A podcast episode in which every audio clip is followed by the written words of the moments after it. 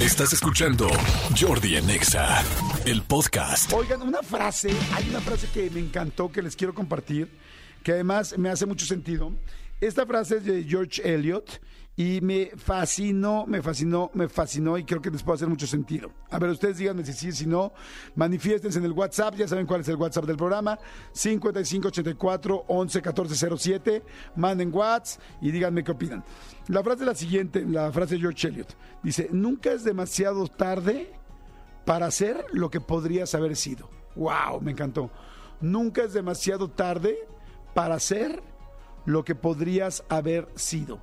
Estoy completamente de acuerdo para toda la gente que se siente eh, que se le pasó el tren, que ya tuviste hijos, que ya te encarrilaste con la vida con tus hijos trabajando como proveedora, como proveedor o como este mamá presente o mamá luchón o papá luchón o que ya dices, "Híjoles, no, ya se me fue la edad o ya no yo a mí yo ya no me enamoré, yo ya no encontré esa pareja, yo ya no logré esos proyectos tal, yo ya estoy muy grande."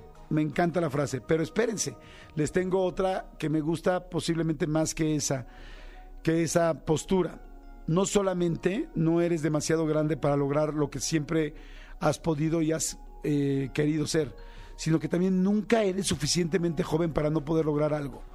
O sea, hay mucha gente que es como que creo que es momento de quitarnos eh, los pretextos, ¿no? Es que no puedo esto porque soy muy grande, es que no puedo esto, esto porque soy muy joven, es que no puedo esto porque soy muy alto, es que no puedo esto porque soy muy chaparro, es que no tengo novio porque este no tengo novias porque soy un cuate poco agraciado físicamente, es que no tengo tal trabajo porque no no soy tan bueno en el trabajo. No, no, no, no. Quizá no estás en el trabajo correcto.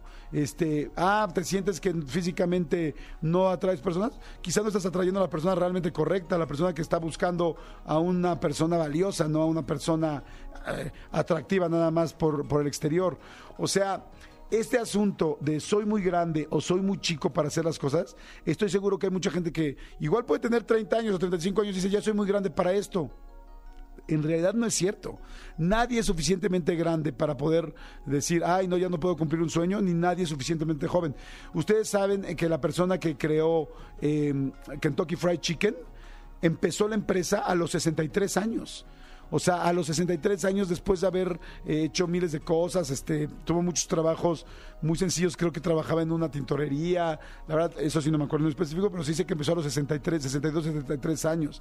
Este, hay gente que ha empezado extremadamente joven. Eh, Mark Zuckerberg empezó con el rollo de Facebook a los 19 años. O sea, imagínense nada más, una de las empresas más grandes y más importantes del mundo este, y con más visión, la empezó a los 19 años. Nunca eres suficientemente grande ni suficientemente joven para no hacer algo. Les voy a contar una cosa que, me pasó alguna vez.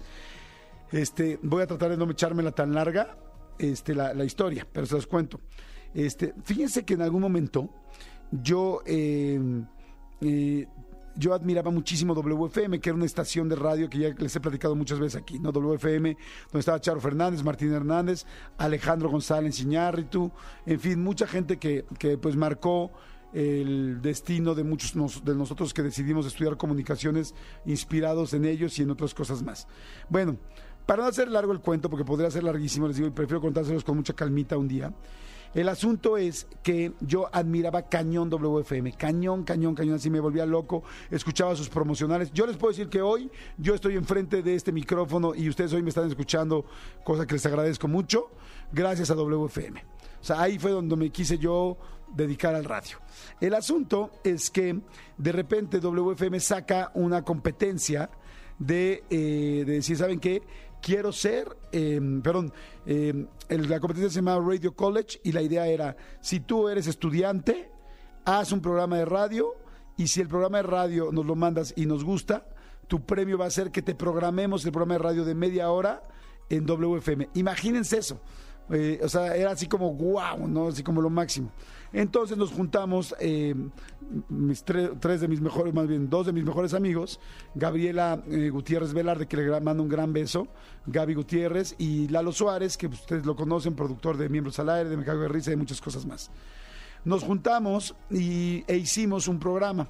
Resulta que ese programa este, lo mandamos y no funcionó, no ganamos. Eh, y no ganamos y fue así como tremendo y nos dio mucha tristeza porque además al aire dijeron que nuestro trabajo estaba muy mal hecho.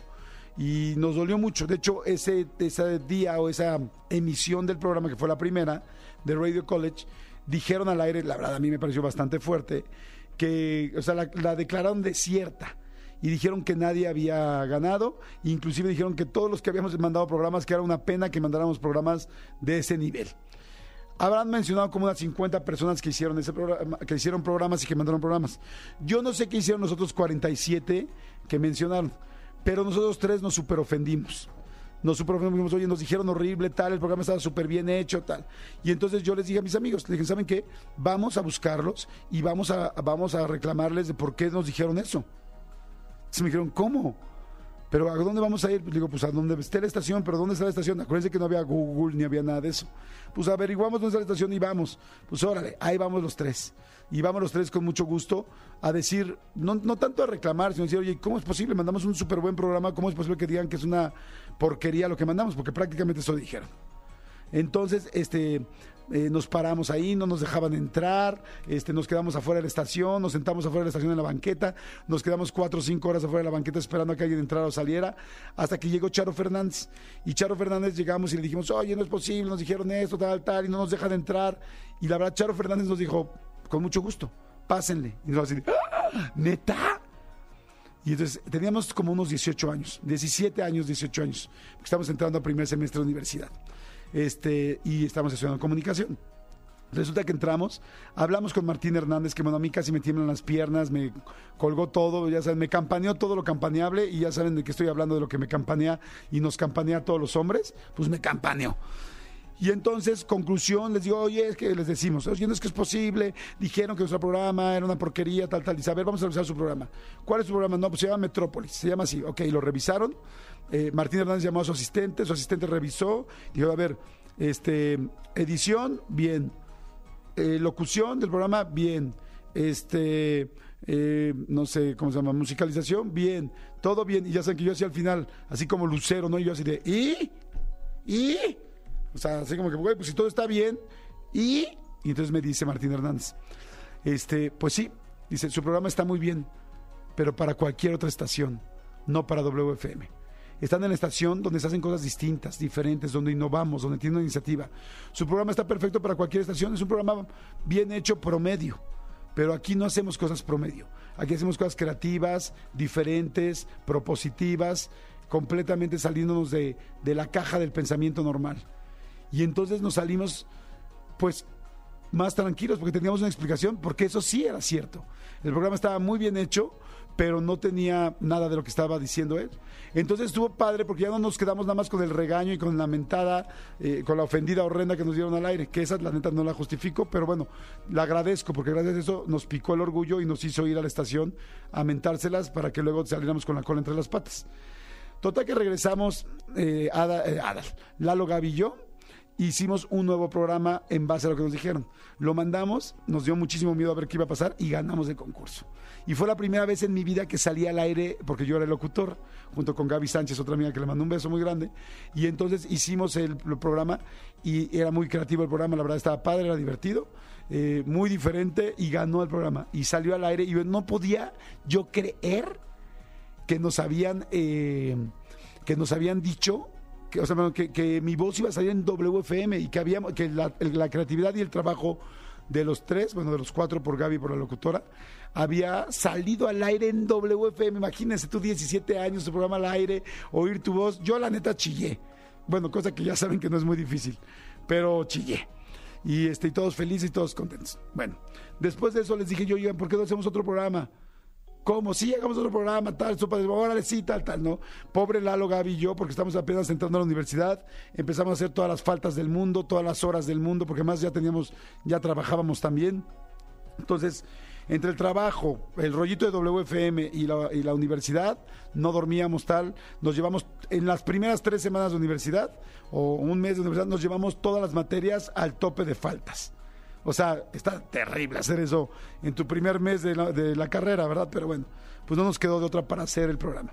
Lo hicimos, lo, mandamos y volvimos a ganar. Y dijimos, ¡no manches! No lo podíamos creer así de, ¡wow! ¡Qué emoción! ¡Qué increíble! ¿Qué tal? Bueno, acabamos de mandar el segundo y así de ya exhaustos. Y entonces les digo, oigan, hagamos otro. Se voltearon Lalo y Gaby a verme así como, güey, estás mal, ¿no? O sea, neta, esto ya no está chistoso, o sea, neta necesitas atenderte. Y entonces realmente les dicen, ¿cómo crees? Ya ganamos dos veces, tal. Eh, Ya llevamos las materias a, ya llevamos las materias a este al límite y las, faltas y tal, y vamos a reprobar todo, ya ganamos, ya, qué tal, tal. Entonces, tenían toda la razón con su, con lo que me decían. O sea, me decían, güey, ¿qué caso tiene? O sea, es como que no está práctico ni está inteligente lo que estás diciendo, Jordi. Y entonces una de esas me dicen, ¿por qué quieres hacer otro? Y entonces les digo, porque quiero que nos contraten. Y entonces, bueno, todo esto, les conté toda esta historia porque me acordé ahorita con la frase que les dije de este momento. Entonces voltearon y entonces no me acuerdo quién me dice, ¿cómo crees que nos van a contratar si estamos muy chicos? Y entonces alguien, me, o sea, esta persona me dijo, tenemos solo 17 años, ¿cómo crees que nos van a contratar en WFM? Y entonces yo me acuerdo muy bien que mi respuesta, les juro que fue completamente natural, les dije, por eso, porque tenemos 17 años porque no estamos, porque no estamos maleados, porque nuestro cerebro está completamente en un momento de crecimiento, porque tenemos ideas diferentes, innovadoras a las de ellos que ya están más grandes, porque tenemos, porque estamos, eh, digo, no lo dije así, pero lo que yo me refería es como estamos tiernitos, así como, como este, como esquite de esquina, ¿no? Digo, estamos tiernos, o sea, tenemos todo, o sea, todo es nuevo en nuestra cabeza. Y entonces ellos dijeron, pues hace sentido. Tienes razón. Y bueno, nos fuimos un extraordinario, fue un relajo. Nos llevamos, este, volvimos el tercer programa y lo mandamos. ¿Y qué creen? Ganamos. ¿Y qué creen? Con respecto al trabajo. ¿Creen que nos contrataron? O sea, tres veces ganaste, tres veces tal. ¿Creen que nos contrataron? No. No nos contrataron. Y bueno, imagínense ya con el extraordinario, todas las materias de la fregada, tal, tal, tal. Pasaron como seis meses y nosotros ya apenas haciendo seis meses medio recuperándonos de la madrina que nos pusimos durante esos dos meses, no sé cuánto tiempo fue que hicimos esos tres programas. Y de repente, a los seis meses, estábamos comiendo en un tizoncito ahí en, en una plaza que se llama Santa Teresa, aquí en sobre Periférico, que mucha gente que vive en el sur por el Pedregal ubicará esa plaza. Y estamos comiendo ahí en ese tizoncito y de repente me entra una llamada a mi celular, los celulares eran súper nuevos y este suena el celular y era Martín Hernández. Y ya nosotros nos decían que éramos los super amigos porque nos veían siempre los tres juntos. De hecho, Lalo y Gaby se hicieron novios y posteriormente esposos. Y me dicen, este, me acuerdo que contesto el teléfono y me dicen, ¿oficina de los super amigos? Y yo, qué chistoso yo, ¿quién nos dice así? Yo, sí. Me dice, hola, hablamos de la oficina de los super chingones. Y yo, ¿quién habla? Martín Hernández de WFM. Y yo, Martín, no manches. ¿pueden venir mañana? Sí. Fuimos, yo, por supuesto, ¿no? Fuimos al otro día y nos contrataron para trabajar y así empezamos a trabajar en WFM. Y digo trabajar, eh, hice comillas, igual ustedes no las vieron, este, pero digo comillas porque trabajamos tres años sin que nos pagaran un peso. Pero les puedo decir que fue la mejor escuela que pude tener en la vida. Imagínense trabajar al lado de Alejandro González Iñárritu, de Martín Hernández, de Martín Delgado, eh, Marta de Baile estaba también entrando, este, también era, ella era como de la nueva generación, estaba pues mucha gente.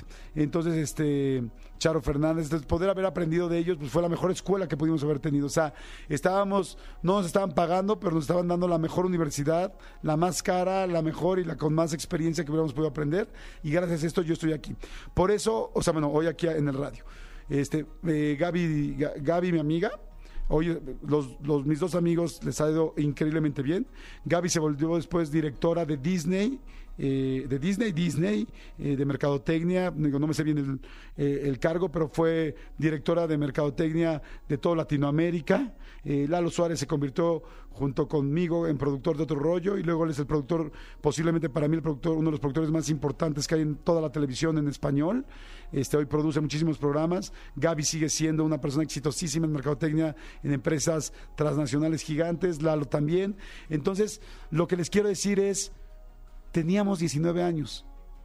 O sea, y les acabo de poner los ejemplos de gente muy grande que ha hecho cosas impactantes. Entonces, por eso les quise decir de esta frase. O sea, nunca es demasiado tarde para hacer lo que podrías haber sido, para hacer lo que tienes la capacidad de ser, pero yo aumentaría en esta frase de George, de George Eliot, tampoco nunca es suficientemente temprano.